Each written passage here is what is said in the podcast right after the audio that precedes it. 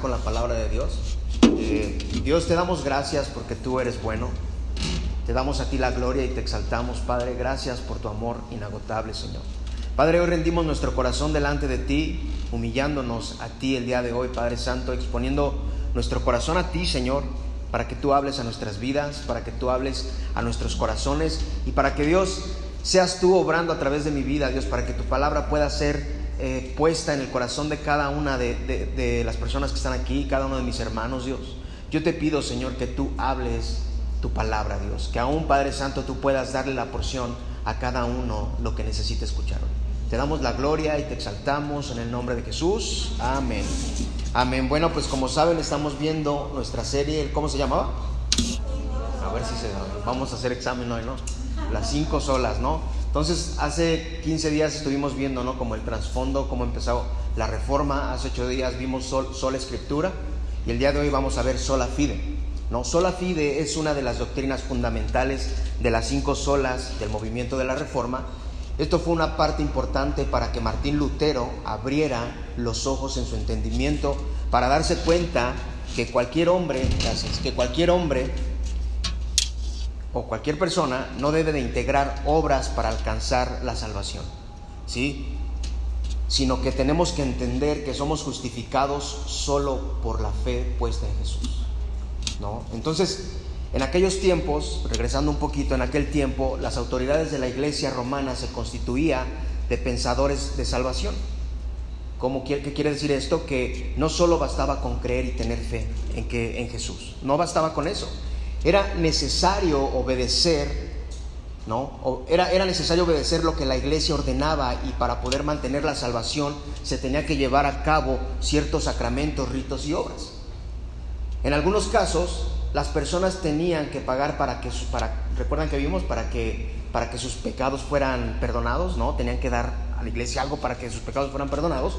Y recordemos que los líderes de la iglesia romana decían que para que una persona pudiera pasar del purgatorio al cielo, se tenía que pagar que una cierta cantidad, ¿no? de dinero para que esa persona no estuviera en el purgatorio y San Pedro le pudiera abrir el cielo, el cielo, ¿no? Entonces, Recordemos que también las indulgencias fueron claves para que Lutero fuera, eh, dudara del Papa y de las creencias romanas en general. Entonces, la salvación es únicamente por fe. Y conmigo, la salvación es únicamente por fe. No es por obras, no, es requerido por obras. No, se requieren obras para que tú seas salvo, ¿no? El pastor John MacArthur dice que el ladrón arrepentido en la cruz es el ejemplo más claro en las escrituras de alguien siendo salvo por gracia, por medio de la fe, aparte de las obras. Porque este hombre, que toda su vida fue pecador, a fin de cuentas, cuando estaba crucificado al lado de Jesús, le dijo, oye, acuérdate de mí cuando estés en tu reino, ¿no? Y le dijo, está bien, vas a estar conmigo, ¿no? Entonces este es un ejemplo claro que no solo necesitas tener fe para ser salvo, El día de hoy estaremos viendo sola fide, di conmigo sola fide. Ya aprendiste una palabra nueva y no fuiste a la escuela, ¿no? Sola fide y veremos cómo la fe cuando es correcta es lo único que necesitamos para ser justificados. Entonces, sola fide, la fe es simple, solita, sin necesidad de añadir alguna cosa más o algo más eh, que pueda aportar a nuestra salvación como rituales o obras. Solo por la fe recibimos la justificación de Cristo y somos reconciliados con el Padre. Aún en ese deficiente que tienes en tu corazón, el deficiente que tengo yo, el deficiente que tenemos en nuestra vida, hay una esperanza de parte de Dios. Al enviar a su Hijo para salvación de los pecadores que deciden poner su mirada en el Salvador que deciden poner su mirada en Cristo. Cuando tu mirada está totalmente en Dios, hay seguridad. Hay una seguridad total en tu vida, cualquiera que sea la situación. Cuando tu mirada está en Dios, hay seguridad. ¿Te sientes inseguro? Ve a Dios. ¿Sientes que no hay seguridad en ti? Ve a Dios. Entonces Martín Lutero dijo que la fe es una confianza audaz en la gracia de Dios, tan segura y tan cierta que un hombre podría arriesgar su vida por ella una y mil veces. Tú tienes que tener la certeza completa que en Dios estás seguro. ya se me secó la garganta. Tienes que estar seguro. Puedes arriesgar todo, ¿sí? Las veces que sea necesario por Dios. Y sabes que no importa lo que arriesgues, te va a dar libertad. Te va a dar confianza, te va a dar seguridad. No te va a defraudar porque Él ya ha demostrado el infinito amor que tiene por ti. Y no quiero decir con esto que vas a tener una vida sin problemas. sino que cualquier proceso que tú estés pasando, dificultad o situación, Él te va a mostrar su bondad y te va a decir, yo estoy contigo. Te va a mostrar su bondad. Entonces, la fe es tan segura y tan cierta que podemos confiar en ella y podemos hacer, vez tras vez, poner nuestra confianza en Dios a través de la fe y ponemos, podemos poner nuestra fe en Cristo. Y quiero que vayas a tu Biblia a Gálatas capítulo 2, vamos a ver hoy versículo 15 al 21. Y la realidad es que esto de Gálatas, estos versículos, para poder verlos bien, tendríamos que hacer como cuatro prédicas o cuatro sermones, tres sermones, para desglosarlos bien. Pero el día de hoy vamos a tratar de hablar estos versículos. Entonces, mientras tú vas buscando estos versículos en el libro de Gálatas, capítulo 2, versículo 15 al 21, eh, unos versículos antes, yo te voy a invitar a que tú leas esto, estos, este, este libro completo de Gálatas unos versículos antes hay una discusión entre Pedro y Pablo, ¿no? Aquí Pedro y Pablo no eran hermanos, ¿no? Entonces, había una discusión entre Pedro y Pablo. Pablo lo que estaba haciendo era defender el Evangelio, lo que había estado haciendo desde el momento de su apostolado. Lo que puedes encontrar en el capítulo 1 y en el capítulo 2 de Gálatas es que él defiende el Evangelio de la arrogancia humana y lo que ha estado mostrando no solo es para hombres naturales que no conocen de Cristo, sino también en los mismos creyentes. Entre ellos Pedro, el famoso Pedro, ¿sí? todos saben quién era Pedro, ¿no? Y un hombre llamado Bernabé, ellos entendían que no importaba la nacionalidad que tuvieras, que no importaba absolutamente y no era por esfuerzos, que por tus propios esfuerzos que tú podías ser justificado. Ellos entendían eso. Pero tanto Pedro y Bernabé, de un momento a otro, por temor a otras personas, eh, a prejuicios raciales o a, a su antiguo orgullo nacional, como la circuncisión, rituales mosaicos del antiguo pacto, había una separación de sus hermanos gentiles poniendo estorbo al verdadero evangelio. Y estos hombres judaizantes que llegaron a Pedro mintiéndolo, vinieron a él mintiéndole, diciendo que tenían la autoridad de los apóstoles y de Jacobo, el hermano de Jesús, y traían nuevas reglas de regresar a las viejas costumbres. Sí, así fue como llegaron con Pedro. Entonces, hay que resaltar una cosa antes de seguir que todo hombre se suma a una condición de miseria cuando olvida que depende y necesita de Dios. ¿Sí? Y cuando eso pasa, el humano quiere buscar por su propia cuenta y quiere ser aprobado por sus esfuerzos propios, ¿sí o no? Pero cuando hacemos eso, nos estamos alejando de Dios por creer que somos autosuficientes o que solos podemos, ¿sí o no? Entonces, Pedro Pedro, Pedro, después de haber comido con los gentiles y hacerles entender que el verdadero evangelio y que eran, aceptados por Cristo. No, no pasaba nada, ellos eran aceptados por Cristo. De repente cambia de opinión y les dice, no, ahora ya no. Que dijo mi mamá que siempre no, ¿no? Ahora, esto era algo que no estaba bien, porque sus acciones no fueron correctas a su práctica anterior, porque él convivió con ellos, con los gentiles, comió con ellos. Él les hizo creer que no tenía que convertirse al judaísmo para ser salvos. Él había quedado así, ¿no? Pero de repente cambió de opinión por estos hombres que llegaron a él. Entonces, la reprensión, el regaño de Pablo a Pedro nos sirve a nosotros como una de las declaraciones más claras para poder entender sobre la necesidad absoluta e, inamovible sobre la doctrina de la justificación por gracia a través de la fe.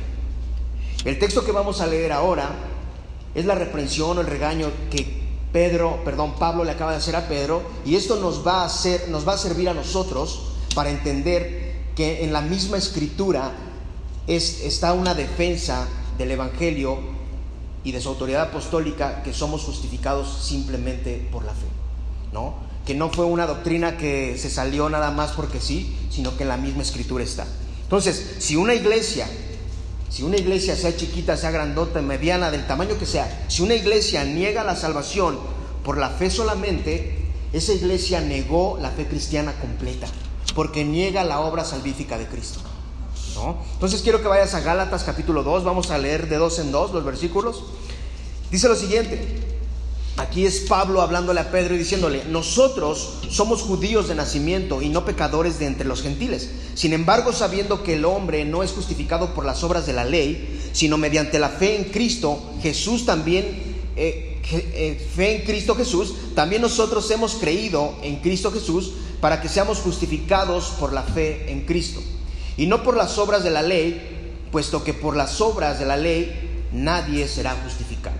Entonces, hay tres veces donde Pablo declara que la salvación es por fe en Cristo y no en la ley. Y podríamos leer estas tres cosas, irnos a nuestra casa y entender que la salvación es por fe. ¿No? Entonces lo primero es que el hombre, dice aquí, el hombre, ¿no? Dice, dice Pablo, el hombre no se justifica por las obras de la ley, sino mediante la fe en Cristo Jesús. Esa es una. Lo segundo es nosotros, dice él, nosotros también hemos creído en Cristo para ser justificados por la fe en Cristo. Y lo tercero dice, nadie será justificado por las obras de la ley. Entonces, el enfoque de Pablo es muy claro. Es que tanto gentiles como judíos lleguen a, tener una relación correcta en Dios a través de la fe en Jesucristo solamente. Sin necesidad de añadir algo más. ¿no? Porque si de verdad tendrían que haber añadido algo, por ejemplo, todo lo que se llevaba a cabo en el antiguo pacto, volver a integrarlo, al final las palabras de Cristo y de los apóstoles simplemente eran palabras falsas, ¿no? Entonces era lo que estaba cayendo Pedro. En el Antiguo Testamento, Dios gobierna y juzga con juicio perfecto, ¿no? A lo mejor tú dices, yo hubiera querido vivir en el Antiguo, en el Antiguo, en el Antiguo Testamento, ¿no? Sí, Dios juzga con juicio perfecto. Él dice el veredicto, Él decide quién es inocente y quién es culpable, ¿no? ¿Recuerda Sodoma y Gomorra? ¿Ellos eran culpables o eran inocentes? ¿No? Jesús, Dios tomó la decisión. Es un claro ejemplo. Él decidió con justicia. Lo merecían. ¿No? Justificar es declarar que la persona es justa. En Deuteronomio 25.1 dice, si hay un pleito entre dos personas y van a la corte y los jueces deciden el caso y absuelven al justo y condenan al culpable, pues está bien, ¿no? Así es la ley. Pero ahora, si ningún ser humano es, eh, si ningún ser humano es justo delante de Dios, o si yo me sentara contigo y te diría, oye, tú eres justo delante de Dios, ¿qué me dirías? ¿No? Si ningún hombre es justo delante de Dios, dice el Salmo 143, 2, dice, dice el salmista, y no entres en mi, y no entres en juicio con tu siervo, porque no es justo delante de ti ningún ser humano. Ante Dios no somos justos, porque nos es más fácil ser injustos que ser justos. Nuestra humanidad así es. Entonces, ¿cómo puede haber una esperanza en ese veredicto de Dios donde ningún ser humano es justo? ¿Cómo podemos confiar en Dios? Dice Job 9.2, ¿cómo puede un hombre ser justo delante de Dios? ¿No? Ahora, como Dios es el juez, ¿sí? Y su veredicto es definitivo y justo también, el único que puede mostrar salvación y solo mostrar, porque ante los ojos todos podemos ver la salvación, pero el único que puede mostrar salvación es el mismo Dios.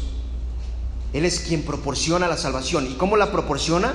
Solamente a través del Mesías, a través de Jesús. Solamente a través de Él. No hay otro camino, no hay otra dirección, no existe otra ruta que puedas tomar. Es solo a través del Mesías. Es solamente a través de Jesús. Entonces Isaías 53.8 dice, cuando lo arrestaron, no lo trataron con justicia, nadie lo defendió ni se, ni se preocupó por él. Al final, por culpa de nuestros pecados, le quitaron la vida. Jesús, ¿qué hizo Jesús? Cargó todo el peso del pecado, ¿no?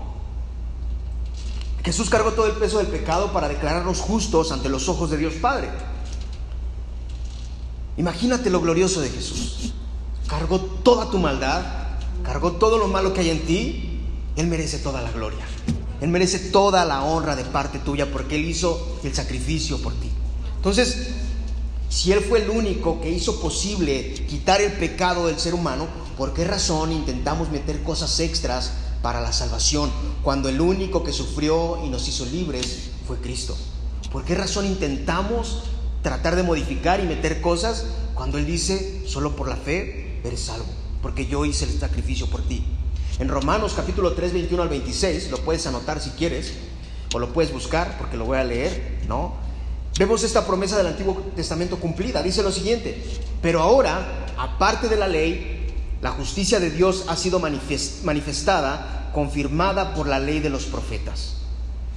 Esta justicia de Dios por medio de la fe en Jesucristo es para todos los que creen porque no hay distinción no hay ninguna adición para todo el que cree. Por cuanto todos pecaron, no alcanzaron la gloria de Dios. Todos son justificados gratuitamente por su gracia, por medio de la redención que es en Cristo Jesús, a quien Dios exhibió públicamente como propiciación por su sangre a través de la fe, como demostración de su justicia, porque en su tolerancia Dios pasó por alto los pecados cometidos anteriormente, para demostrar que en ese tiempo su justicia, a fin de que Él se, sea justo y sea el que justifica al que tiene fe en Jesús. ¿No? Entonces, cuando tu fe la pones en Cristo y en el sacrificio que Él mostró, eso te lleva a entender que el único que merece adoración, ¿quién es? Dios. Es el único que merece adoración. El único que merece adoración es Él. El único que te lleva al Padre, ¿quién es Cristo? Porque su sacrificio te dio perdón a través de su castigo que tú y yo merecíamos, mas sin embargo no lo recibimos. Lo recibió Él por ti y por mí. Entonces, sin, necesidad de aumentar algo más, la fe que es suficiente. Si Cristo es el único que da verdadera salvación y tu fe tiene que estar centrada en su sacrificio porque hizo, por lo que Él hizo, para que tú no fueras condenado eternamente. Si a ti no te alegra eso decir, bueno, yo no voy a ser condenado eternamente, no sé qué, quieres escuchar. ¿No? Pero tú no vas a ser condenado por lo que Jesús hizo. No hay salvación fuera de Dios. No hay salvación dándole algo a Dios. No. No, no hablar, no quiero hablar mal ni mucho menos. Pero a veces no por cumplir algo, una manda, Dios no te pide alguna manda, alguna cosa. No. Simplemente es que creas en Él. ¿No? O que quieras aumentar obras extras. Tampoco. Porque podríamos decir, bueno, yo doy mi, yo doy, yo doy mi tiempo para Dios, ¿no? Yo le doy mi tiempo, yo le doy, eh, yo le doy a los que no tienen, yo le doy a los huérfanos, yo le doy a este, yo a todo el mundo lo trato bien. Pero si no tienes fe en su sacrificio, en el sacrificio de Jesús, puedes ser muy buena persona, muy bien. Pero si no reconoces a Jesús como Salvador, al final todos son solo obras y nada más que es diferente cuando entiendes quién es tu Salvador y las obras que haces no las haces por pensar que vas a sacar algo de Dios, sino que las haces entendiendo que Él es bueno contigo y esa bondad que Él te dio tú la quieres dar a los demás. ¿No? Entonces la fe y las obras van juntas. Entonces los judíos tenían la ley, tenían los profetas y el pacto de Dios. Los judíos tenían una ventaja moral que aparentemente era correcta, ¿no? Ellos pensaban que estaban correctamente bien, pero aún así no existía forma de justificación. Pablo está diciendo, hey, olvídense de su pasado, olviden de la historia del pasado, al final del día, cualquier persona, olvídate de todo. Al final del día tú necesitas de Jesús. Al final del día tú y yo necesitamos de Jesús. No importa lo que te han enseñado, si es una bondad moral o dices, bueno, es que yo soy bueno, yo, eso no es suficiente, necesitas a Jesús. No hay nada especial en tener una bondad moral, nada de eso te justifica. Ahora, hay personas que tienen su seguridad plantada, ¿no? O su seguridad plena sobre la arena. Se sienten plenos, pero están sobre la arena. ¿Por qué? Porque te puedes portar bien, y eso está bien. Y, si, y puedes seguir todas las reglas que te pongan, ¿no? Pero si tu corazón está alejado de Dios y no crees ni confías en fe en Cristo, en, su, en, en, la salvación que hizo por ti, que es tu Salvador, al final tus argumentos no tienen ninguna base. No hay una base segura porque estás montado sobre la arena y tarde o temprano esos cimientos que estás montando en ti se van a desboronar como arena. Porque el fundamento principal debe de estar centrado en que tu fe debe de estar en Dios, en Jesús, en su sacrificio. Nacemos separados de Dios, nacemos con pecado.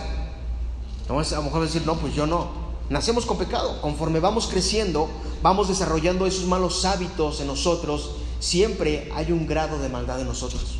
¿Sí o no? Siempre hay un grado de maldad en nuestras vidas. Entonces, ¿a quién le gustan las buenas noticias? ¿A ustedes no? ¿A quién le gustan? Nos gustan las buenas noticias. Hay una buena noticia. No obtenemos la salvación por nuestros estándares.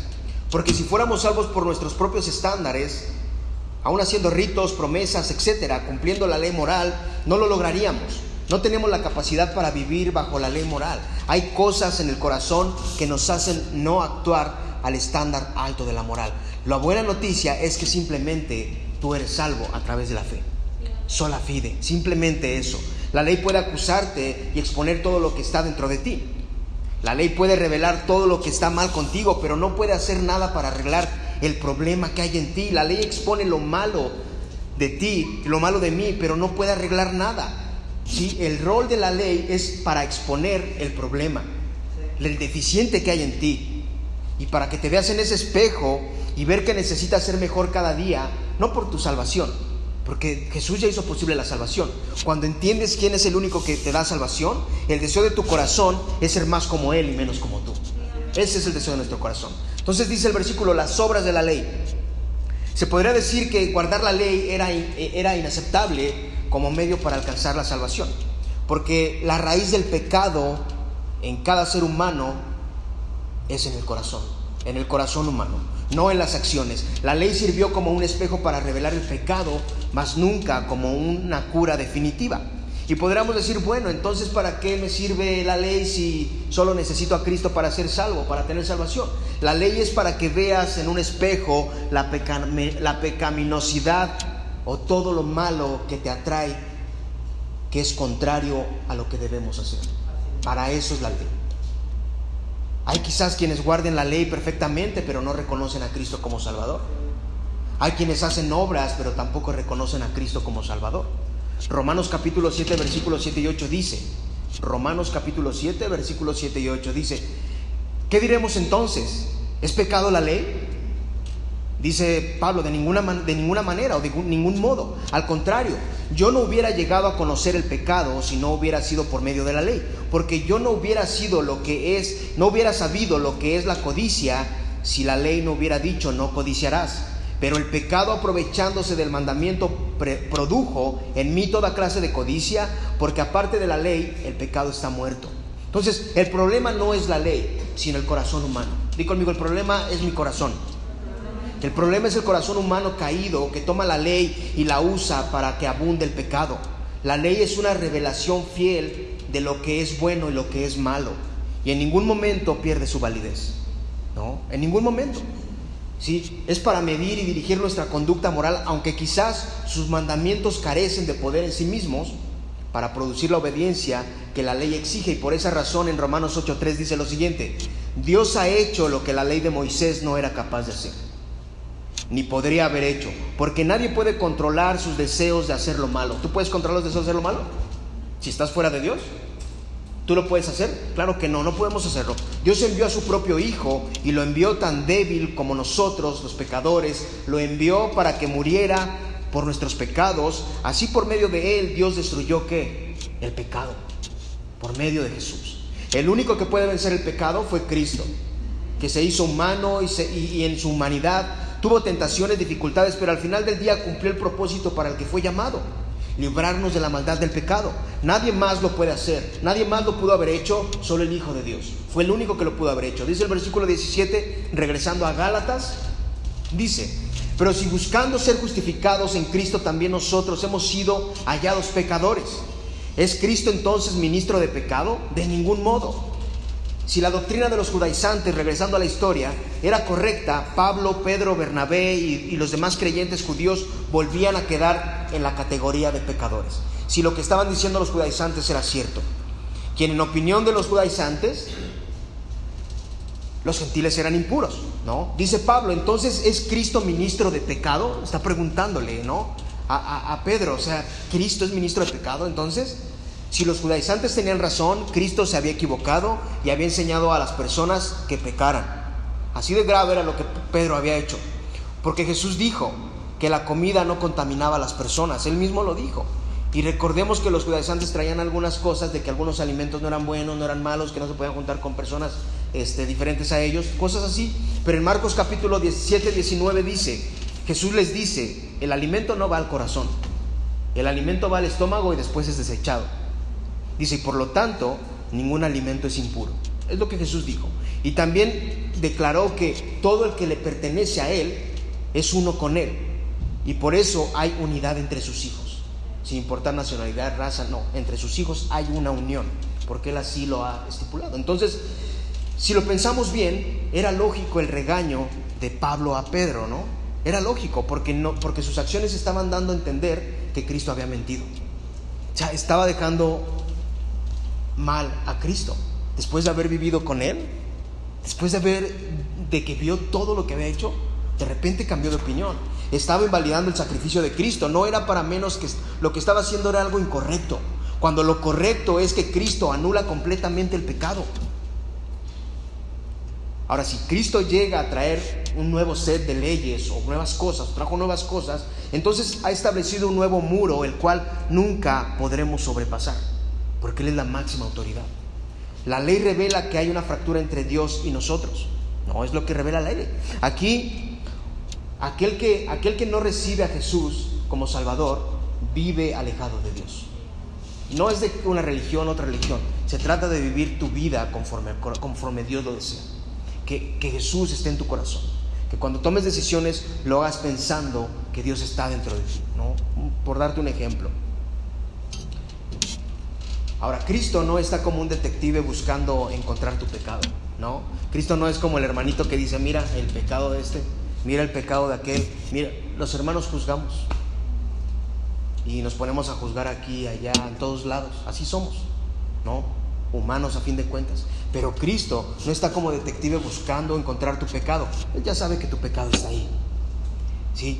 Él ya sabe cuáles son tus fallas, Él ya sabe cuáles son tus dificultades, por esa razón murió porque ni tú ni yo podíamos llevar al pie de la letra las leyes mosaicas. En ningún momento podíamos.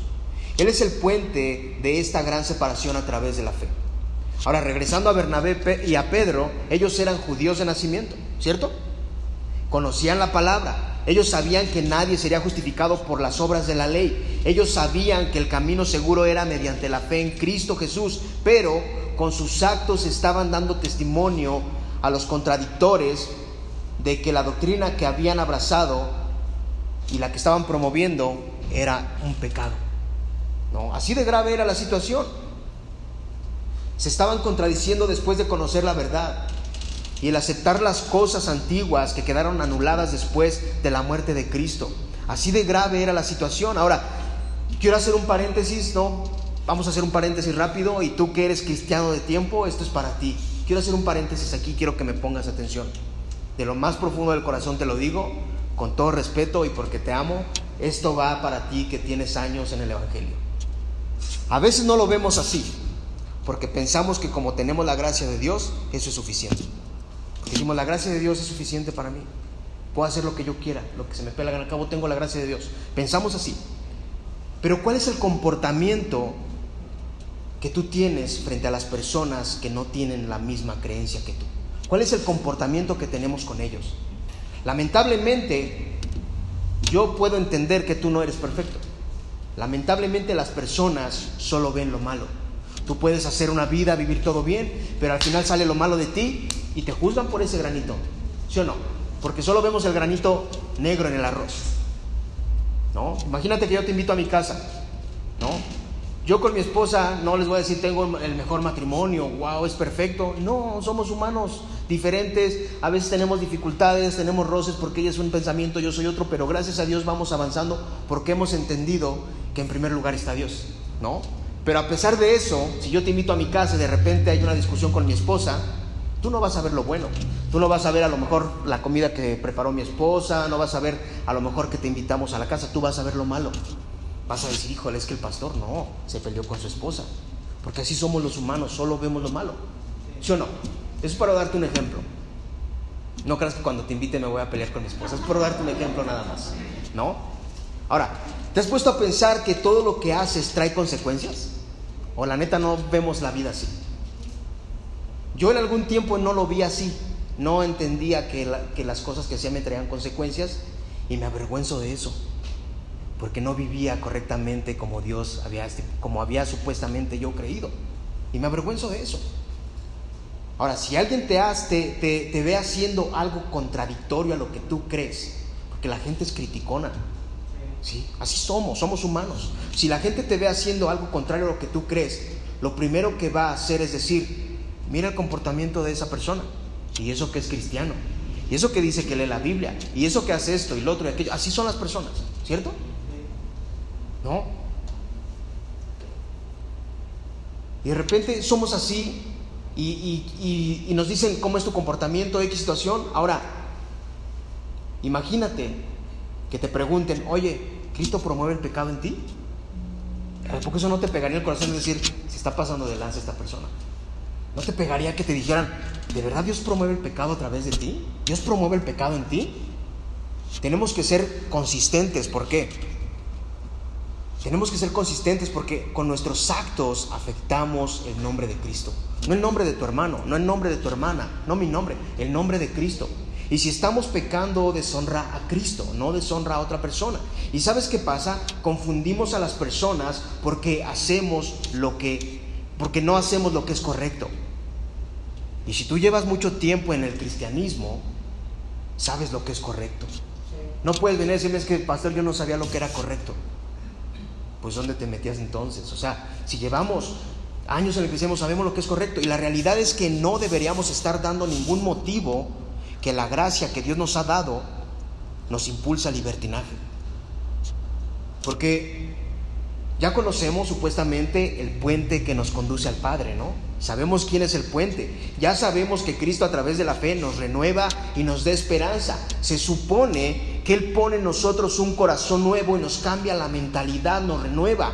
No tendríamos la necesidad de ser como lo de antes, porque se supone que nuestra fe está totalmente en Cristo y cuando nuestra fe está totalmente en Cristo, comprendemos que Él es santo. Y lo que queremos hacer es tratar e intentar de ser como Él. Te lo digo con amor. No vas a ofender y decir, ya no vuelvo a venir. No, es con amor. No, ni siquiera levanté mi voz. No, se los digo con amor. Porque yo la realidad sí quiero que de verdad ustedes sean mi estándar de que la gente diga, quiero ser como Él. Quiero ser como ella. Quiero ser como este. Quiero ser como este. Así de esa manera. Regresando a, la, a, a Gálatas, 18-19 dice, porque si yo reedifico lo que en otro tiempo destruí, yo mismo resulto transgresor, dice Pablo. Pues mediante la ley yo morí a la ley a fin de vivir para Dios. Pablo está diciendo, yo, si yo levanto otra vez lo que ya destruí, lo que ya quité de mí, siendo soy, estoy, siendo transgresor, estoy siendo transgresor. O sea, si dije que la ley ya no justificaba y ahora les digo que siempre sí, otra vez desobedezco, o otra vez la obedezco, demuestro que estoy totalmente equivocado, estoy muerto para la ley, mas sin embargo ahora vivo por Dios. Entonces, ahora, si se vuelve a edificar sobre la ley, con como muchos cristianos hacen, si tú vuelves a edificar sobre la ley, como lo hacen muchos cristianos, lo hacen, se vuelven transgresores de la gracia. ¿Sí? Pues buscan agradar a Dios por sus obras y no por la confianza en la gracia de Dios. A veces no confiamos en la gracia de Dios y pensamos decir, sí, me porté mal toda la semana, ni siquiera oro, ni siquiera leo la Biblia, pero voy a darle algo a este hermano. Al cabo, las obras también, no, no, no, no, no te confundas. Debemos de entender que es la fe y las obras van juntas. ¿sí? Pablo ha comprendido que la ley en el Espíritu solo permite la muerte de nuestra naturaleza carnal a la ley para que la vida espiritual se haga manifiesta a la vida sobreabundante de Dios se vuelva una realidad. Lo único en lo que puedes tú confiar es en el trabajo que el Espíritu Santo hizo en el momento que te dotó de fe. No puedes confiar en que tus obras darán un plus a tu salvación. No podemos confiar en eso. No, porque hago obras es un plus para la salvación. No, no puedes poner tu mirada en que lo que haces para Dios te justifica más que otros. A veces pensamos si yo doy más, Dios me va a justificar, me va, me, eh, a dar una salvación más grande, ¿no? No, porque el único que da salvación por medio de la fe es Cristo.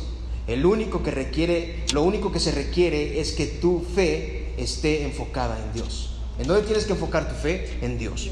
Entonces dice el versículo 20-21, como Cristo ha sido crucificado, y ya no soy yo el que vive, sino Cristo vive en mí, y la vida que ahora vivo en la carne la vivo en la fe en el Hijo de Dios, el cual me amó y se entregó a sí mismo por mí no hago nula la gracia de Dios, porque si la justicia viene por medio de la ley, entonces Cristo murió en vano.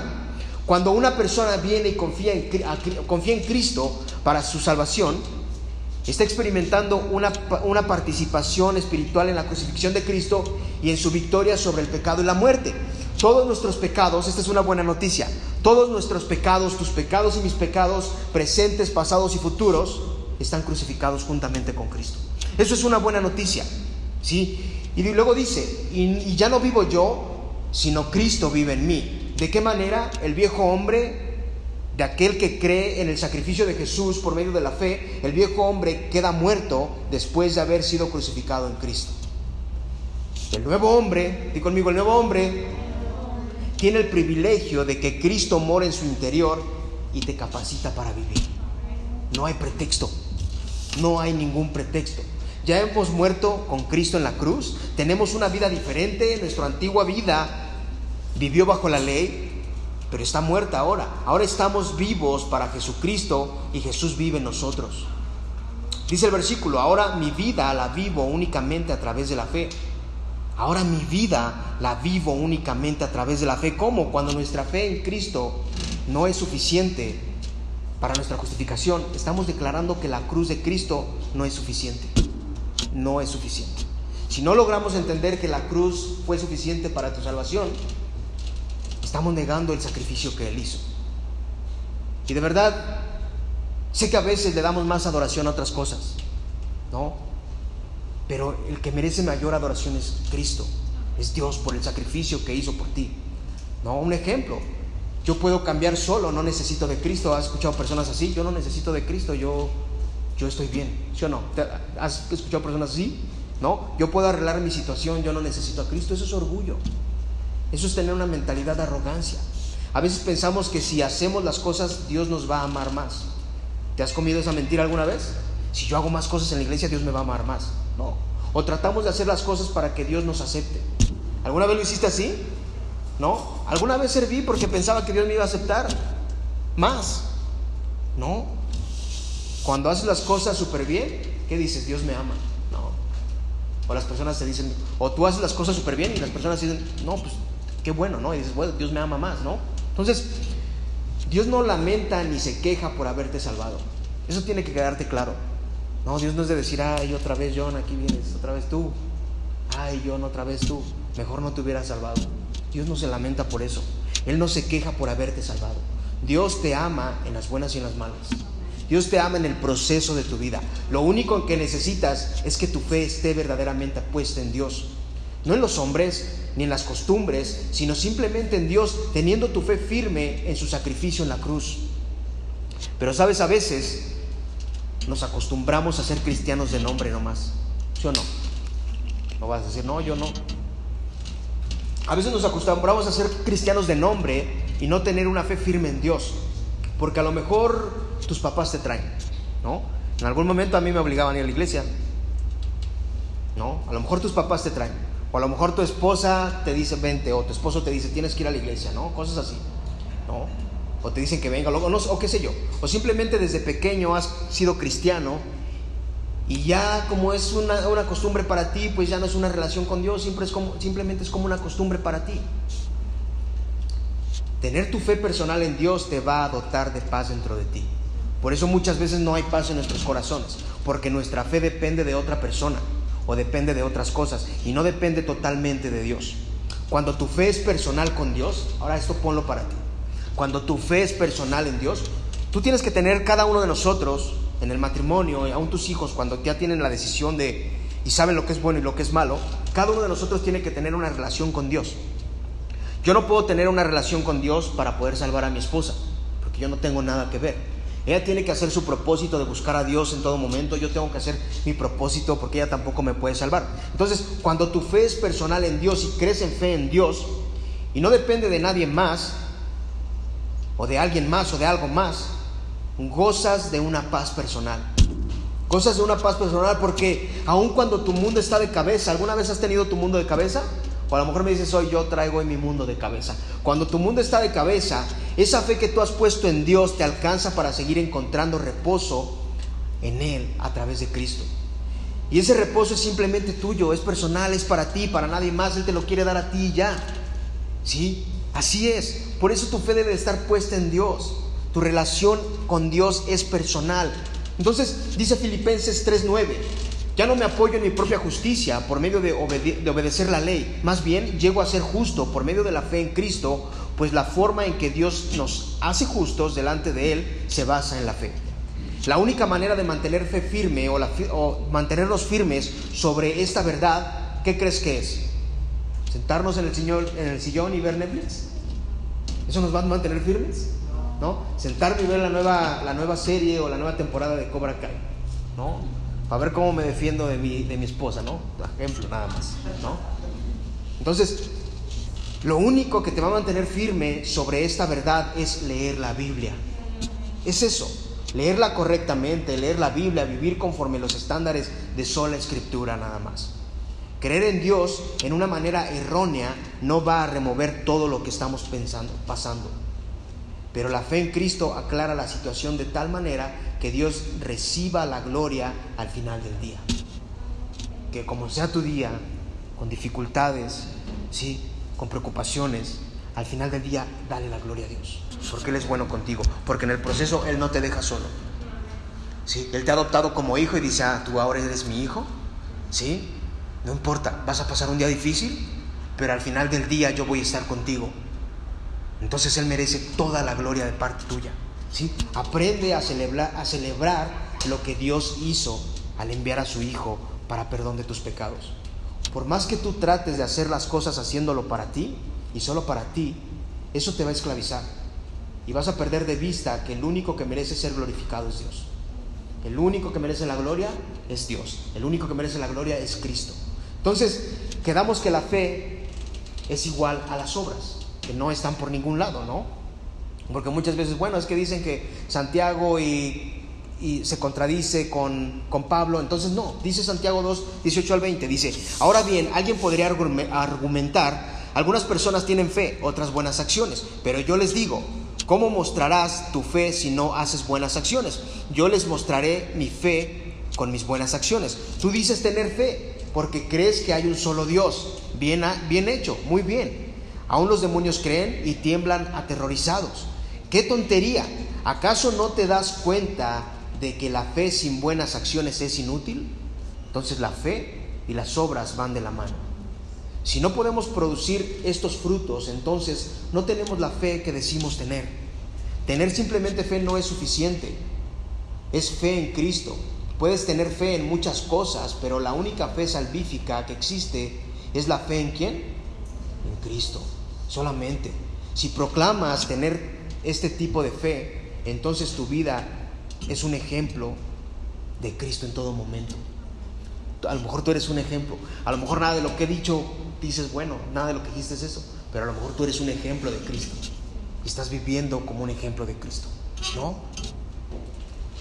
Entonces tu deseo debe de ser anhelar en todo momento a Dios, ser y vivir más como Él. ¿Sí? Antes de tomar una decisión en tu vida, acuérdate que las decisiones trascienden dentro de nosotros. Antes de tomar una decisión piensa. No pensar en lo que ¿qué va a pensar mi hermano. No puede pensar a tu hermano porque él es un pecador igual que tú. No, ¿qué va a pensar Cristo de esta decisión que voy a tomar? ¿Será que es acertada? ¿Será que es correcta? ¿O qué va a pensar él? No. El regalo de la muerte a vida y de justificación de parte de Dios solo se puede recibir a través de la fe, solamente. Por eso es sola fide. Solo a través de la fe tú eres justificado. La buena obra o las buenas obras que fluyen de este regalo de fe no son la base para recibir el regalo de Dios, sino que son fruto y confirmación de tu fe en Dios. Tú pon tu mirada en Dios, pon tu fe en Dios, pon tu confianza en Dios, que eso es lo que necesitas. Entender que el único que hizo el sacrificio en tu vida fue Jesús. Y defender a toda costa la creencia de que Cristo es quien hizo el sacrificio por ti. Vamos a orar. Dios, te damos gracias porque eres bueno, gracias por tu infinito amor. Te glorificamos a ti, Señor. Amado Dios, te pedimos que nos ayudes a poder entender, Señor, que tu fe es suficiente para ser salvos. Pero que a veces no es solo quedarnos en tener fe, Señor, sino que tenemos que comprender que tenemos un estándar al cual tenemos que vivir. Sí tenemos fe en ti, Dios, pero ayúdanos a tener un corazón que viva conforme a tus estándares, Dios. A amar a las personas, amar a nuestros enemigos. Ayúdanos, Dios, a vivir siempre de la manera cristocéntrica. Padre, yo te doy gracias porque tú eres bueno, por tu bondad y tu amor. Ayúdanos en todo momento a ser más como tú y menos como nosotros. Señor, te damos a ti la gloria y te exaltamos, Padre, y que cada una de las cosas que tú has puesto en nuestros corazones podamos meditarlo en la semana y nos ayudes a ser como tú cada día. Te doy la gloria y te doy la honra. En el nombre de Jesús.